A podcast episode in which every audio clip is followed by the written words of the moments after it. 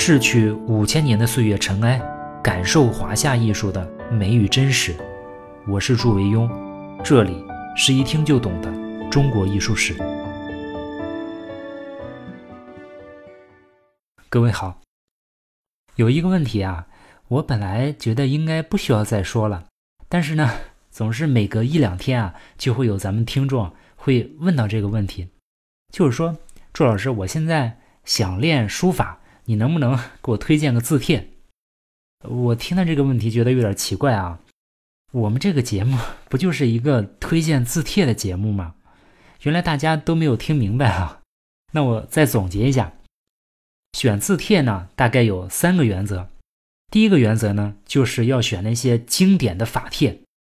凡是我们节目中着重讲的那些碑帖啊，一般都符合这个标准。你不能说。说玩儿大爷写的也挺好的，我能不能写他的字？不能。一个人偶然的写个把好字是有可能的，你比如说祝老师写上一天也能写出俩好字，但是那跟那些经典的碑帖啊，笔笔入法那是两回事儿。这些重要的法帖之所以千百年来还能受到人的追捧，那是有原因的，只是这个原因我们刚开始还看不懂而已。第二个原则呢？就是你一定要选自己喜欢的，亲自到书店去看，或者网上看也行。这个啊，就跟相亲的原则一样了。你如果碰到一个人啊，即使他浑身都是优点，但是你看着他呢就是不顺眼，这日子呢也肯定过不下去。你没有办法长久的坚持。这中间你练字啊是可以换字帖的，但是换的原则也还是要找你喜欢的，这样呢才能让你。尽量更好的坚持。第三个原则呢，就是要碰上一个擅长写什么字体的老师，你就跟他写什么字体，然后呢，再找这个书法家的代表作。即使你特别喜欢某个人的字啊，比如喜欢流体，但是呢，你如果找不到合适的老师啊，可能也很难学成。还有最后一个，就是我们老强调的。学书啊，要从静态书体，就是篆、隶、楷学起，然后再写行草书。这个问题啊，应该说从苏东坡开始啊，基本上就是共识了。只有极少极少的人啊，能突破这个顺序。比如我们今天说的怀素，但是怀素的勤奋、天赋和机遇，那都是百世无双的啊，很少能举出这种例子。那我们今天呢，就开始讲讲怀素。当我们在谈到一种艺术形式啊，我们经常会从两个层面去讨论它。一个层面呢，就是规范或者法度，审视其中的美学原则。谢赫六法说的就是这些。另外一个层面呢，我们会说到艺术品展现出来的作者性格，因为任何一个艺术品啊，它都是作者性格和情绪的表达。所以很多时候，我们说欣赏一个艺术品，其实是在欣赏作者的性情。当然，这个我们也不能理解的太片面啊。你比如说，从《兰亭集序》或者《祭侄文稿》中，我们可以看到书者的性情；那从《九成宫》啊，从《倪宽赞》中啊，我们也可以看到书者的性情。因为啊，端正平和、刚毅干脆，它也是一种性情。对于我们今天说的怀素啊，我们透过他的作品啊。看到他的性情就是狂和怪，怀素的狂怪也不是一天两天，他是从小就狂怪。公元七百三十七年啊，就是唐开元二十五年，怀素出生于湖南省的零陵县，也就是今天属于湖南省的永州市的一个区。他比张旭小五十二岁，俗家姓钱，后来有一个字啊叫藏真。今天看啊。怀素的家境是不错的，他上述三代啊都曾经做过官，而且还是书香门第。他的叔叔钱起啊是有名的才子，他的叔爷爷啊就是他的爷爷的弟弟啊是一个出家人，法号呢叫慧荣，酷爱书法。据说啊他临欧阳询能临到世莫能辨的程度，被当时的吏部尚书韦志看到，大加赞赏。但是怪事就发生了。年仅七岁的怀素啊，突然哭着喊着说要去当和尚。古人说虚岁啊，其实放到今天，也就是小学一年级就要出家。出家的具体原因呢不明，目前估计啊，可能有两个原因。第一个呢，就是怀素这个时候的家庭比较困苦，就像后世的朱元璋，穷的吃不上饭，那不得不去做和尚。在唐朝的永州地区啊，不像今天这么繁荣啊，当时还是比较落后的。就在怀素出家的六十年之后啊，大文学家韩愈写永州地区的百姓生活是很苦的。为了要躲避苛奸杂税呢，就去捕一种有毒的蛇来代税。里面说永州之野产异蛇，黑质而白章。嗯，我们很多人都学过是吧？可见啊，当地的百姓生活是很困苦的。但是这个猜测啊，我们揣摩一下，它里面有三个问题。第一呢，就是怀素少年时代啊，处在开元的末年到天宝的初年这一段，还没有安史之乱发生，还是十几年之后的事情。社会整体是非常富足的，这个我们之前说过，国家各地的仓库有大量的储粮，应该不会出现说有吃不上饭的情况。即使困苦的家庭啊，你说领个低保生活，那绝对没有问题。第二呢，就是在唐朝做和尚不是那么容易的，当然今天也不容易啊。今天据说还得有硕士文凭才能当和尚。你看祝老师，你能当和尚？唐朝对于和尚的身份啊，那限制比今天可能还要严格，不是说你想当就能当的，需要领证。朝廷啊会给你发放度牒，有了这个度牒呢，你就是合法僧人。可以免除徭役啊，还可以四处挂单，挂单就是免费旅游，就是你走到哪儿能吃到哪儿，你到哪个寺庙都可以去挂单。寺院呢，它都有自己的土地啊，也都有自己的僧底户。这些寺院下辖的农民啊，他们要向寺院纳捐一些谷物，这样呢，这个出家人啊就没有衣食之忧。所以这个度牒啊，不是你想要就能要到的。随便说一个小孩子想当和尚就当和尚，这个不是的。第三呢。就是我们看到成年之后啊，怀素书名远播，根本不缺钱。酒在当时是很贵的。杜甫你看穷到喝不起酒，所以才说艰难苦恨繁霜鬓，潦倒新停浊酒杯嘛。你看浊酒杯都停下了，就是因为喝不起嘛。但是怀素喝酒是一日酒醉，就是一天醉九次。你像那得喝多少钱的酒啊？你想啊，吃饭能挂单，那喝酒肯定得花钱呢。证明怀素是不缺钱的，但是呢，他仍然没有还俗，可见啊，他出家不是被迫的。所以啊，我们就会相信啊，怀素出家可能有另外的原因，也许他的性情啊，就是随了他的叔爷爷慧荣法师，就是他从小就有佛性，天生呢就有佛缘，这才被寺庙留下出家。所以我们说啊，他从小就跟别人不一样，就比较怪。对于写草书啊，最大的弊端是放不开，放不开啊，你这个草书就写不成。怀素的狂草书法的成功啊，得益于他一切都看得开，放得下。嗯，应该说比起张旭啊，怀素写草书啊，明显更有性格优势。但是我们也反复强调过啊，对于书法，天赋和性格都是次要的和辅助作用，最根本的还是练习。自从怀素啊到零陵县的书堂寺出家以后啊，他很快就找到了自己的新爱好，那就是书法。从此以后啊，怀素每天念经的时间可能不多，但是抄经的时间一定特别多。怀素每日刻苦的临帖，在古代啊，学书法的成本是很高的，尤其是写草书啊，对纸的消耗量非常大。你想，张芝的父亲张焕那是东汉西北军区司令员。你想这种家庭都负担不起张芝书法用纸，只能说修一个石桌在上面写，何况是一个普通的小和尚怀素。怀素书法也是面临这种问题，但是怀素小朋友啊，他不等不靠，动脑筋想办法，他就发现啊，周围很多芭蕉的叶子啊，宽大平整，特别适合写字。我是前年冬天的时候经常去广州，在广州，我周末有的时候啊，就走到那个野地那个小树林，就看到那个芭蕉树，有的长得很高，那个叶子呃大的我看有半米宽，有两三米长，非常平整，特别适合写字。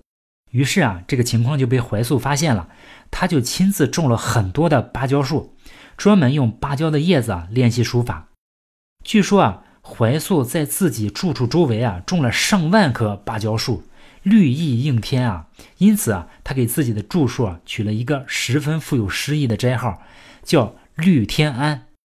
但是啊，怀素这勤奋劲儿一上来，每天挥洒千百丈，写多了发现这个光用芭蕉叶子也还是不够用，而且也不太环保。更重要的是出门携带不方便，于是他又想了一些新办法，比如他用木板做成漆盘和漆板来代替纸，最后竟然把这些木板都能写穿。所以啊，后人说起怀素啊，也是退笔成种，洗墨成池。怀素长大以后啊，虽然是出家人，但是也跟张旭一样，嗜好喝酒，而且酒量进步的速度丝毫不比书法慢。酒和书啊，成了怀素的日课。他的朋友啊，茶圣陆羽说怀素啊，说他饮酒以养性，草书以畅志。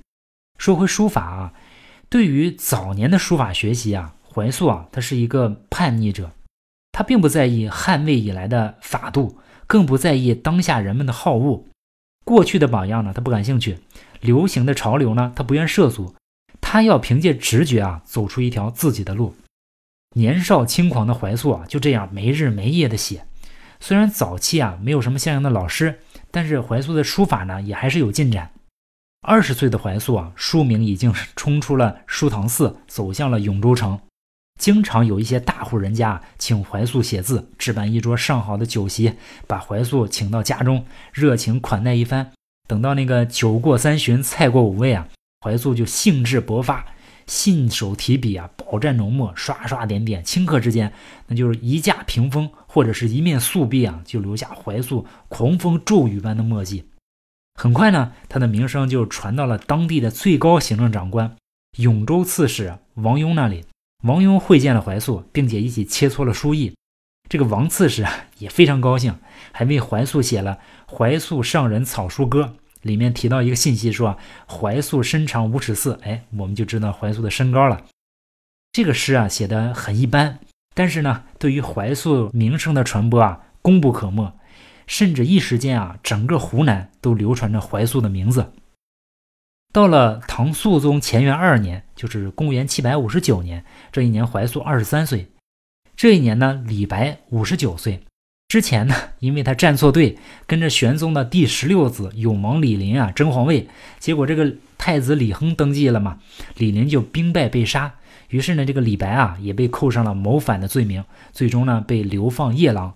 谁知刚走的三峡呢，就是在白帝城啊，就遇上了天下大赦。李白就恢复了自由，所以李白才说“朝辞白帝彩云间，千里江陵一日还”。李白呢就顺流而下，在潇湘洞庭一带游览，就这就到了湖南的地界。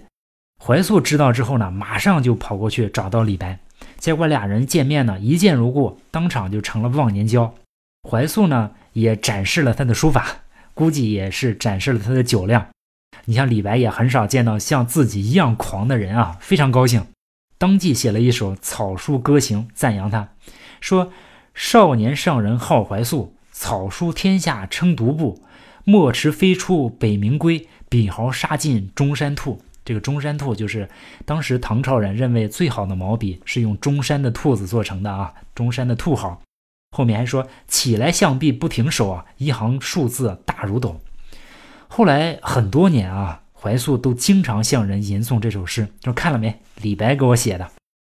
也许是跟李白交流的原因啊，已经在家乡拥有盛名的怀素啊，决定要走出去看看，瞻仰一下外面天地的广阔和人物的风采。于是，在唐宝应元年，就是公元七百六十二年这一年呢，安史之乱已经基本平息，还没有结束，但是南方基本平息。二十六岁的怀素啊。他由零陵出发，一路求师访友，经过衡阳，最终到达潭州。潭州呢，就是今天长沙的古称。怀素以前，你想在永州混，那是一个地级市，现在你到了省城。这次省城之旅啊，让怀素大开眼界。怀素这才体会了行万里路的好处啊。于是，在第二年，他决定要走得更远。二十七岁的怀素啊，又开始北上越州，就是今天的湖南岳阳。到了越州呢，怀素明白什么叫文章锦绣地啊！这里人的水平跟视野，那不是偏远的永州可以比较的。他就像一个乡下人进城一样，广泛接触当地的文人。虽然都不是什么有名的大文人啊，比起后来在京城见到那些人物都不值得一提，但是啊，也都让怀素啊高山仰止。这就是他此时的见识。就在这样的学习和游历的过程中啊，怀素仍然坚持练习他的书法。在唐大历元年，就是公元七百六十六年，三十岁的怀素写下了杜甫的诗句《秋兴八首》。我们可以看一下节目下面啊，在这幅作品里啊，我们看不到那个日后轻盈流畅的怀素，法度方面尤其还差一些，还没有进入晋人的厅堂。无论是起笔、行笔、收笔啊，都充满了拖沓和犹豫，笔划的起承转合之间啊，透露着臃肿和怯懦。我们可以猜测啊，李白之所以对怀素大加褒奖，主要是看中了他书法的狂。而不是书法的法。刚才我们说的李白的那首诗啊，应该是李白本着一个对后辈鼓励的心态写下的。也许怀素自己也发现了这些问题，没有老师就是不行啊。于是到了第二年呢，就是唐朝的大历二年，就是公元七百六十七年，三十一岁的怀素呢，南下想到广州去向徐浩学习书法。徐浩在当时是有名的书法家啊。当时呢，徐浩要去广州做刺史。但是这次呢，他阴差阳错啊，怀素并没有得偿所愿。苦于寻觅不到粮食的怀素啊，在第二年呢，又遇到一个贵人。这个贵人的名字啊，叫张卫。对于怀素来说啊，张卫是一个他一生啊都是感激与尊敬的人。在自叙帖中啊，怀素有四次提到张卫。那这个张卫是谁呢？他在新旧两唐书啊均没有传，虽然没有传，但是很有名。因为他写过一首非常有名的诗《早梅》：“一树寒梅白玉条，迥临村路傍溪桥。不知近水花先发，疑是京东雪未消。”张卫是天宝二年的进士，他认识怀素啊，是因为此时啊，他被贬到潭州做刺史。张卫这个人啊，在《唐才子传》中说记载他性嗜酒简淡，乐毅湖山。听着就跟怀素是一路人，至少是一对好酒友。而且张卫跟李白是朋友，我估计啊，当怀素念出李白送他那首诗啊，张卫已经把怀素作为莫逆之交了。尤其是看到怀素的书法，更是非常的赞叹。于是到了第二年啊，张卫被调回中央工作的时候啊，他强烈建议啊怀素跟他一同进京，说你的才华不应该只在这个地方被埋没。怀素也很高兴啊，于是怀素就跟着张卫一同踏向了通往长安的路。到了大历三年，就是公元七百六十八年，三十二岁的怀素来到了京城，就像在自叙帖里面他自己说的：“遂单及帐西，西游上国，夜见当代名工。”张卫呢，他做过礼部侍郎，现在回来呢是做太子左庶子，诗文也很有名气，在京城的文人圈里是很能说得上话的。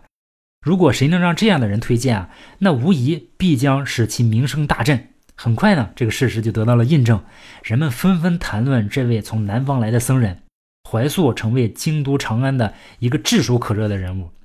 原来穷困潦倒的怀素啊，一转眼之间就变成了一个人人追逐的明星。张卫没有想到啊，怀素比他预想的还受欢迎，因为人们太容易理解怀素的书法了，他们一点都不陌生。人们都说啊，这不就是另一个张旭吗？你看，九年前，就是公元七百五十九年，张旭已经去世了。那面前这个和尚的酒量和书法，不比张旭更像张旭吗？所以一时间啊，京城就刮起了一股怀素风。这些平素姿态都高高在上的达官贵人和文人才子们，突然就变得谦恭了起来。一些人啊，就准备好了空白的屏风和新粉刷的墙壁啊，请怀素上门书写。当然，也不忘了以酒肉招待。每当怀素酒过三巡啊，他都会拿起毛笔，尽情的挥洒，在墙上留下变化无穷的线条。如果有文辞稍佳的人在场啊，也一定会写下一些称赞的诗文。现在我们看到啊，光怀素上人草书歌这个题目下，就有好多版本的诗文。你像戴叔伦呀、任华呀，甚至我们在敦煌藏经洞里那批被盗走的经书里面啊，都找到了一个叫马云奇的人写的怀素诗草书歌。这个原件呢，现在藏在法国啊。里面说：“贺老遥闻妾后生，张颠不敢称前辈。”意思是啊，即使是贺知章和张旭啊，都惧怕怀素几分。他描述怀素写字的场景啊，说：“寒豪示弱斩蛟龙，错管孩童断西巷。兴来所笔纵横扫，满座词人皆道好。”对于怀素啊，在长安的受欢迎程度啊，诗人任华描写的更加具体。他说啊。狂僧前日动京华，招齐王公大人马，目宿王公大人家。谁不造素屏？谁不涂粉壁？粉壁摇晴光，素屏凝小霜。待君挥洒兮，不可迷忘。骏马迎来坐堂中，金盆盛酒竹叶香。十杯五杯不解意啊，百杯以后是癫狂。你看这得喝得多大？这就是怀素啊，在京城中得到的待遇。当然，把怀素捧成明星。这是张卫的想法，怀素还是很务实的，就像一个真正的高手啊，必然清楚自己的优点和不足。他来到长安，一个重要的目的啊，就是见识前人以及当代书法家的作品，扩大自己的眼界。很快呢，怀素就如愿以偿，他见到了一些王羲之、王献之的作品，比如我们很明确的知道，他肯定看过《曹娥碑》，这些啊，对怀素太重要了。一个人啊，自身水准的高低。跟他的视野有绝对的关系。你可以没吃过肥羊肉啊，但是你一定要看过《肥羊走》。我们老说啊，眼高手低是个批评人的词，但是在艺术领域啊，眼高手低是你进步的开始。你说你眼比手还低，那你就没救了。比起开阔的眼界啊，怀素得到的教导更令他受益。首先指点他的就是他的表哥乌童。对于乌童啊，我们了解的不多。我们知道啊，他曾经跟张旭学习过。近些年呢，又出土了一个墓志铭，叫《唐固渔阳郡长史侯府君墓志》，就是乌童写的。我们看啊，上面的楷书虽然比不了第一排的大师，但是上面很多字，我看写的也极其精到。怀素到了长安啊，很快就去拜访他的表兄乌童。乌童呢，也常常把他留在家中。而且把自己在老师张旭那里学到的书法心得啊，都通通传授给怀素，把张芝的临池要领、王献之的纵横铺张、张旭的神鬼莫测等等，一一讲述给怀素听。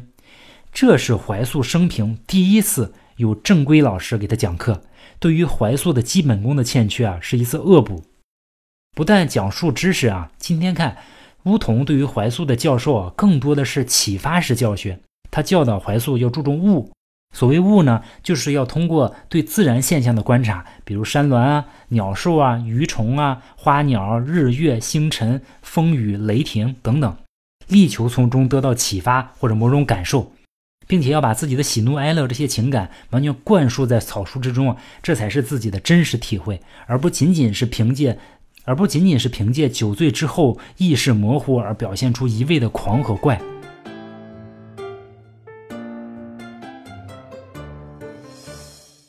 在长安啊，怀素前后大约滞留了三年多的时间，一边开阔眼界，一边受人追捧。到了唐大历六年，就是公元七百七十一年，三十五岁的怀素啊，得知母亲病重。怀素虽然出家，但是孝道没有违背。当年啊，腊月他就回到家乡探视。不久之后呢，他再次重返京师。但是，当他再次回到长安以后啊，怀素突然感到一些厌倦。繁华热闹的长安城和追捧的人们，再也不能给他带来当初的兴奋。在一众恭维的背后啊，他看到只是浮华和浅薄，没有人在意，也没有人真正关心书法的精髓。于是呢，他决定离开长安。就在这一年九月左右啊，在大历七年，三十六岁的怀素决定南下，遍游南方的名山大川。但是呢，他决定先绕道，绕道到洛阳，因为啊。他要去见一个人，这个人呢就是颜真卿。他在长安，无数人啊跟他提起颜真卿，只是无缘相见。这一年呢，颜真卿他护送母亲的灵柩啊到洛阳，于是怀素终于有机会向颜真卿当面求教书法。颜真卿毕竟是一代宗师啊，大一眼马上就能看出来，怀素在眼花缭乱的狂草背后啊，其实是并不太坚实的书法根基。颜真卿对于怀素所取得的成就呢，也给予了充分的评价，并且鼓励他在笔法上继续下功夫。颜真卿说啊，说我早年曾经游长安，曾经求教于张长史，结果呢没有什么收获。等到我三十五岁的时候，从礼泉罢职回来，我又特意去洛阳向张长史求教，最终呢，他才把十二种笔意传授给我。今天呢，我就把这些精髓啊再传授给你。于是呢，颜真卿就把所谓平为衡、直为纵、均为坚、密为纪等等这些要诀传授给了怀素，而且还特别强调啊。长史虽自性颠异，超绝古今，而楷法精详，特为真正。